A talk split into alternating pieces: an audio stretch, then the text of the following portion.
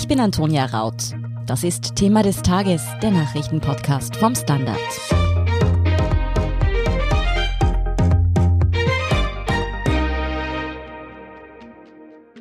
In Deutschland steht dieses Wochenende die Wahl des neuen CDU-Chefs an und die Chancen stehen gut, dass dieser auch Kanzlerkandidat der Union und anschließend Angela Merkels Nachfolger im Kanzleramt wird.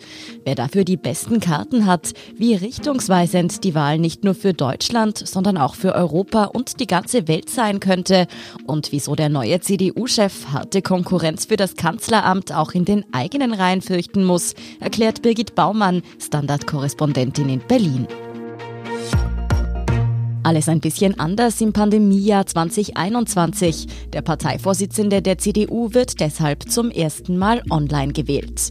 Dafür haben sich die drei Kandidaten, die sich für das Amt bewerben, schon einmal in Online-Videos vorgestellt.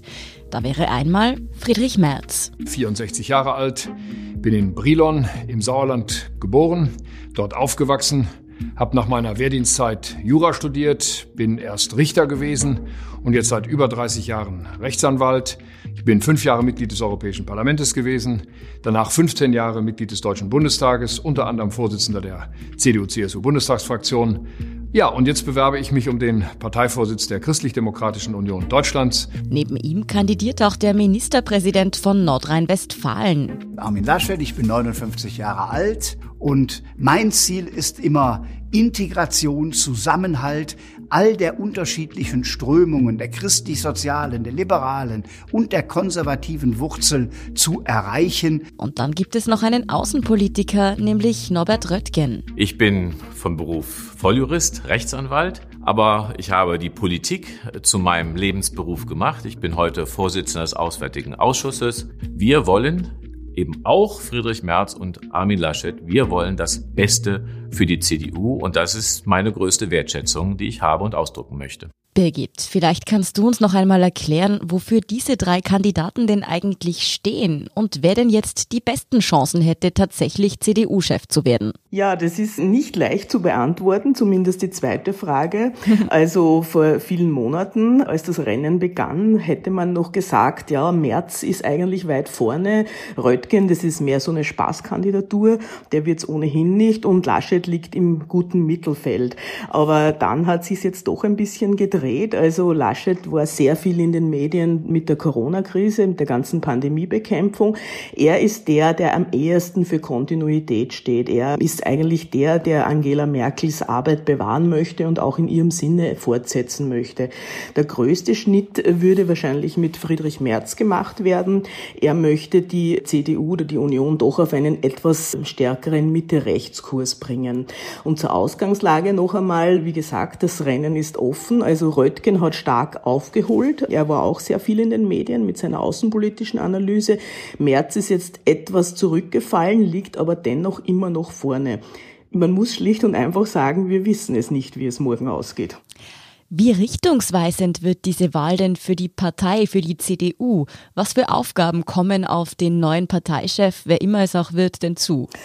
Ja, der steht vor großen Aufgaben. Das sieht man schon, wenn man noch einmal kurz zurückblickt. Also Annegret Kramp-Karrenbauer, die ja leider recht glücklos war und nur 14 Monate im Amt war, ist im Februar 2020 zurückgetreten und seither ist in der Parteiarbeit nichts mehr passiert. Es kamen keine Impulse aus dem Konrad-Adenauer-Haus.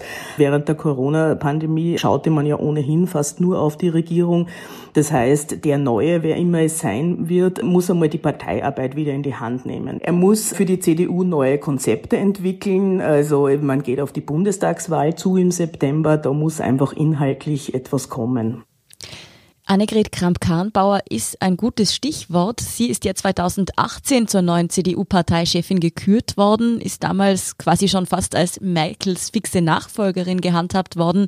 Wieso war sie so glücklos? Warum ist sie überhaupt nicht mehr im Gespräch? Also sie wollte es wirklich. Äh, sie wollte, das hat sie immer wieder betont, auch in Hintergrundgesprächen, sie wollte wirklich sehr gerne Parteichefin sein. Also das war sie auch, sie wollte eine erfolgreiche Parteichefin sein. Ja, das ist aus verschiedenen äh, Gründen nicht gelungen. Sie hat ein paar Mal gepatzt. Man erinnert sich heute noch an ihren peinlichen Karnevalswitz auf Kosten Intersexueller Oder sie hat die Fridays for Future Bewegung so abgekanzelt. Naja, das sind ja alles Schulschwänzer. Zum Vergleich, die Grünen zum Beispiel haben diese Bewegung immer sehr ernst genommen und damit auch gepunktet. Dann erinnert man sich an die Wahl in Thüringen im Landtag. Da hat die CDU mit Hilfe der ähm, AfD zusammengearbeitet und hat einen FDP-Mann zum Ministerpräsidenten gekürt. Er war es dann zwar nur kurz, aber das war ein ziemlicher Schock, weil die CDU ja mit der AfD nicht zusammenarbeitet eigentlich. Sie konnte sich da nicht durchsetzen. Also das waren so Patzer, die von AKK, wie sie genannt wird, selber kamen. Aber letztendlich ist sie auch an der Frau gescheitert, die sie eigentlich groß machen wollte, nämlich an Angela Merkel, weil die zwar als Parteichefin zurückgetreten war, aber sehr, sehr fest im Sattel des Kanzleramtes nach wie vor sitzt. Und Annegret Kramp-Karrenbauer hat jetzt in ihrem Abschiedsinterview mit der Süddeutschen gesagt, ja, ich habe sozusagen äh, sinngemäß nicht den Machtwillen gehabt. Ich äh, konnte Merkel dann nicht äh, und wollte sie auch nicht verdrängen. Und sie hat dann selbst eingesehen, ja, wer diesen Machtwillen nicht hat, der schafft es einfach nicht ins Kanzleramt. Stimmt, was ist eigentlich mit Angela Merkel? Ich glaube, niemand hat die deutsche, ja fast europäische Politik in den vergangenen anderthalb Jahrzehnten so dominiert wie sie. Will sie in der CDU in Zukunft wirklich gar keine Rolle mehr spielen? Naja, in der CDU spielt sie jetzt ja länger schon keine mehr, weil Annegret Kramp-Karrenbauer ja Parteichefin war. Aber sie ist nach wie vor Kanzlerin und eine Zeit lang dachte man nach Merkels Rückzug als Parteichefin, naja, sie werde jetzt so eine Art lame duck sein und da wird es eh nicht mehr viel passieren. Ja, ganz das Gegenteil ist eingetreten. Sie war gefragt wie nie noch einmal in dieser ganzen Pandemiebekämpfung und da wird sie ihren Job noch weitermachen. Noch weiter ja, aber auch noch weiter nach der nächsten Bundestagswahl oder ist es wirklich in Stein gemeißelt, dass sie, wie eigentlich von ihr angekündigt, nicht mehr kandidieren wird? Also es wird in Berlin eigentlich für unmöglich gehalten. Sie hat damals, als sie im Herbst 2018 ihren Rückzug als Parteichefin angekündigt, ganz klar gesagt, ich trete nicht mehr bei der Bundestagswahl 2021 an. Diese wird nun am 26. September sein. Und man hört auch aus ihrer Umgebung, das ist fix, auch wenn sie jetzt wirklich gerade sehr gebraucht wird. Man darf nicht vergessen, sie würde vielleicht, wenn sie wieder antreten würde, auch jenen Fehler machen, den Helmut Kohl gemacht hat. Der war auch 16 Jahre lang Kanzler und wollte es 1998 nach 16 Jahren unbedingt nochmal wissen und trat nochmal an. Ja, und da hat er dann eben krachend verloren. Also das Ergebnis ist bekannt. Damals kam dann Rot-Grün unter Gerhard Schröder an die Macht und das war's.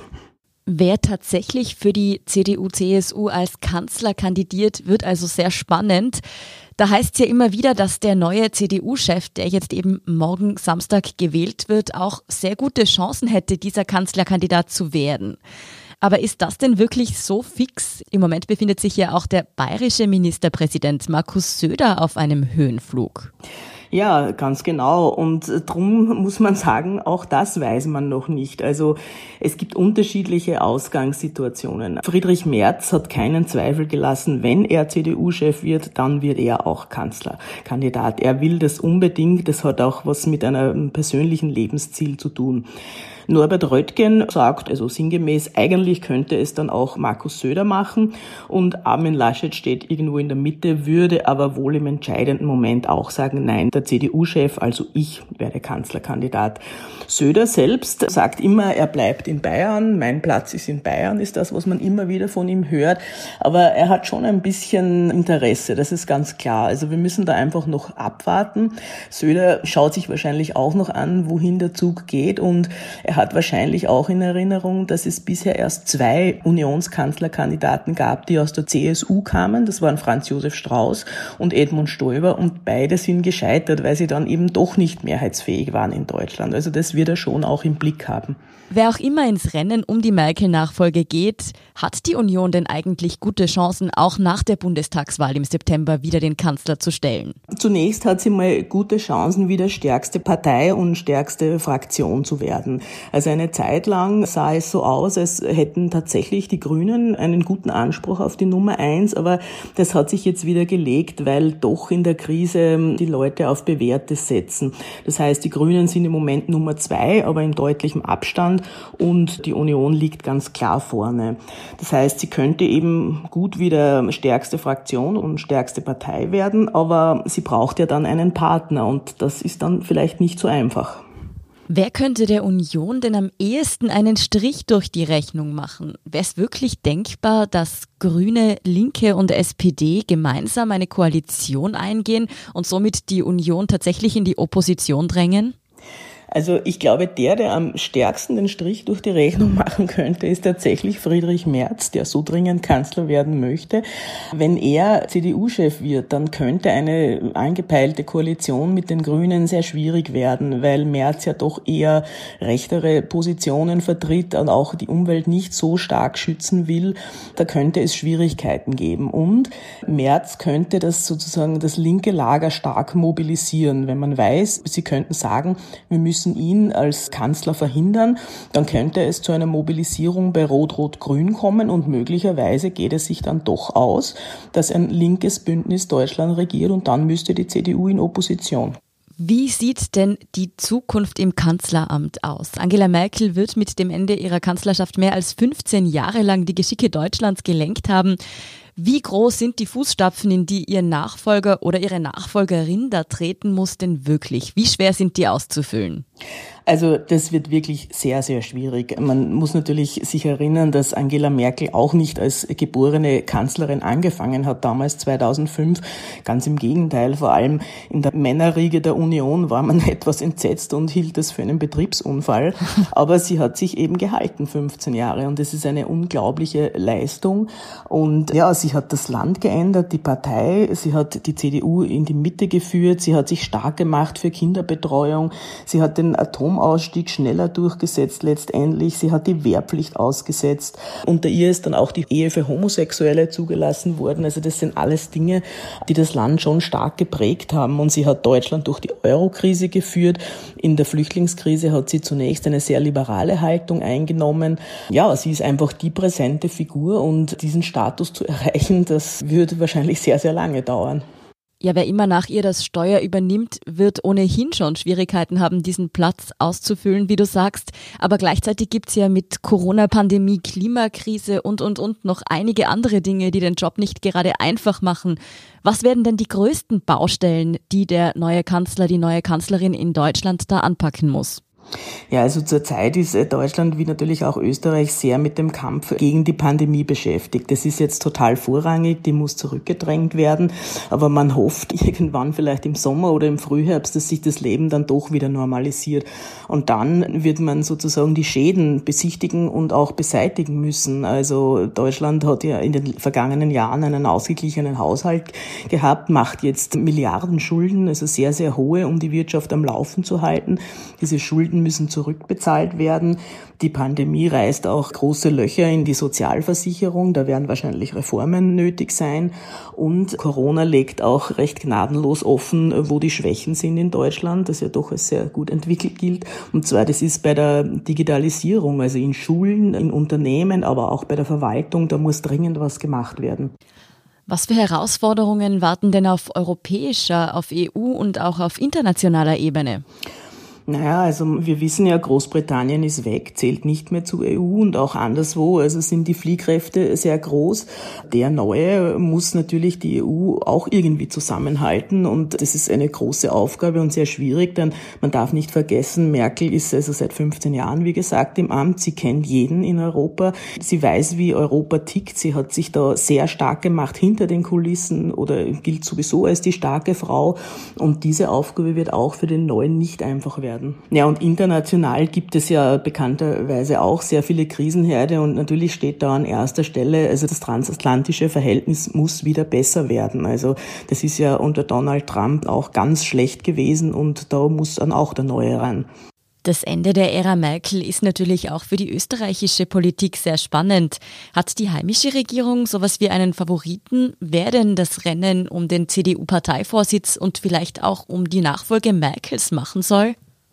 Also ich habe dann keinen direkten Tipp gehört. Man mischt sich natürlich auch nicht an in die Angelegenheiten anderer Länder oder anderer Parteien. Aber wenn man sich so die Positionen der einzelnen Kandidaten ansieht, ja, dann merkt man doch, also dass es zwischen Friedrich Merz und Kanzler Sebastian Kurz, also etwa in der Asylpolitik, Ähnlichkeiten gibt. Man tickt da ähnlich und geht vielleicht in eine Richtung.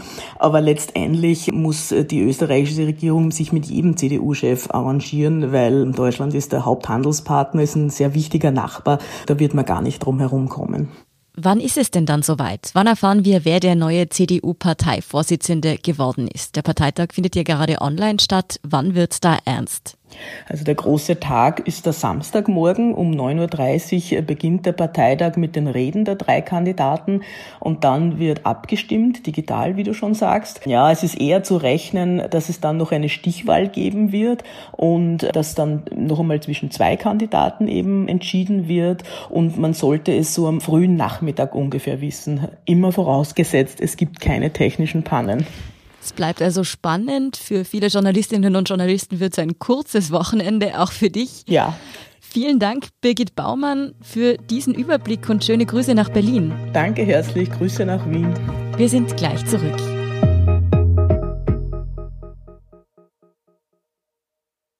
Guten Tag, mein Name ist Oskar Bonner. Wenn man in stürmischen Zeiten ein wenig ins Wanken gerät, den eigenen Weg aus den Augen und die Orientierung verliert, dann ist es sehr hilfreich, wenn man etwas hat, woran man sich anhalten kann. Der Standard, der Haltung gewidmet. Jetzt gratis testen auf Abo der Standard AT. Und hier ist, was Sie heute sonst noch wissen müssen. Erstens, Österreichs Regierungsspitze berät heute mit Ländern und Sozialpartnern darüber, wie es nach dem Lockdown am 24. Jänner weitergehen soll. Als wahrscheinlich gilt, dass der Lockdown wegen der hochansteckenden britischen Virusmutation verlängert wird. Gleichzeitig werden aber auch Lockerungen erwogen. Im Gespräch sind zum Beispiel eine teilweise Öffnung des Handels, aber auch strengere Abstandsregeln und der Umstieg vom vorgeschriebenen Mund-Nasenschutz auf FFP2-Masken. Die genauen Details dürften wohl erst am Wochenende bekannt gegeben werden. Zweitens, die niederländische Regierung ist zurückgetreten. Anlass für die Regierungskrise sind fälschlich zurückgeforderte Kindergelder. Das Urteil einer Untersuchungskommission hat ergeben, rund 20.000 Eltern waren jahrelang fälschlicherweise als Betrüger dargestellt und in finanzielles Elend gestürzt worden. Sie mussten oft Zehntausende Euro Kindergartenzuschüsse zurückzahlen. Die Regierung sagte bereits jedem Opfer 30.000 Euro Schadenersatz zu. Die Folgen der Affäre dürften für die rechtsliberale Partei von Ministerpräsident Mark Rütte aber überschaubar bleiben. Am 14. März stehen Wahlen an. Rüttes Partei liegt weit vorne. Er könnte dann einfach eine neue Regierung bilden. Und drittens, die Messenger-App Telegram löscht rechtsextreme Gruppenchats. Infolge des gewaltsamen Sturms auf das US-Kapitol gingen soziale Netzwerke wie Facebook und Twitter bereits gegen rechte Gruppierungen vor. Nun beginnt auch Telegram härter gegen Rechtsextreme durchzugreifen und löscht mehrere öffentliche Gruppen wegen Gewaltaufrufen. Die meisten gesperrten Accounts sollen aber nicht auf die US-Politik oder Pro-Trump-Verschwörungserzählungen fokussiert gewesen sein.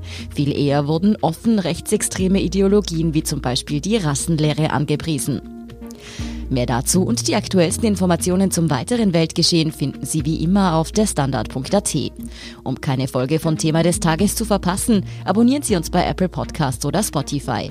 Unterstützen können Sie uns mit einer 5-Sterne-Bewertung und vor allem, indem Sie für den Standard zahlen. Alle Infos dazu finden Sie auf abo.derstandard.at und dst.at supporter. Danke für Ihre Unterstützung. Ich bin Antonia Raut. Baba und bis zum nächsten Mal.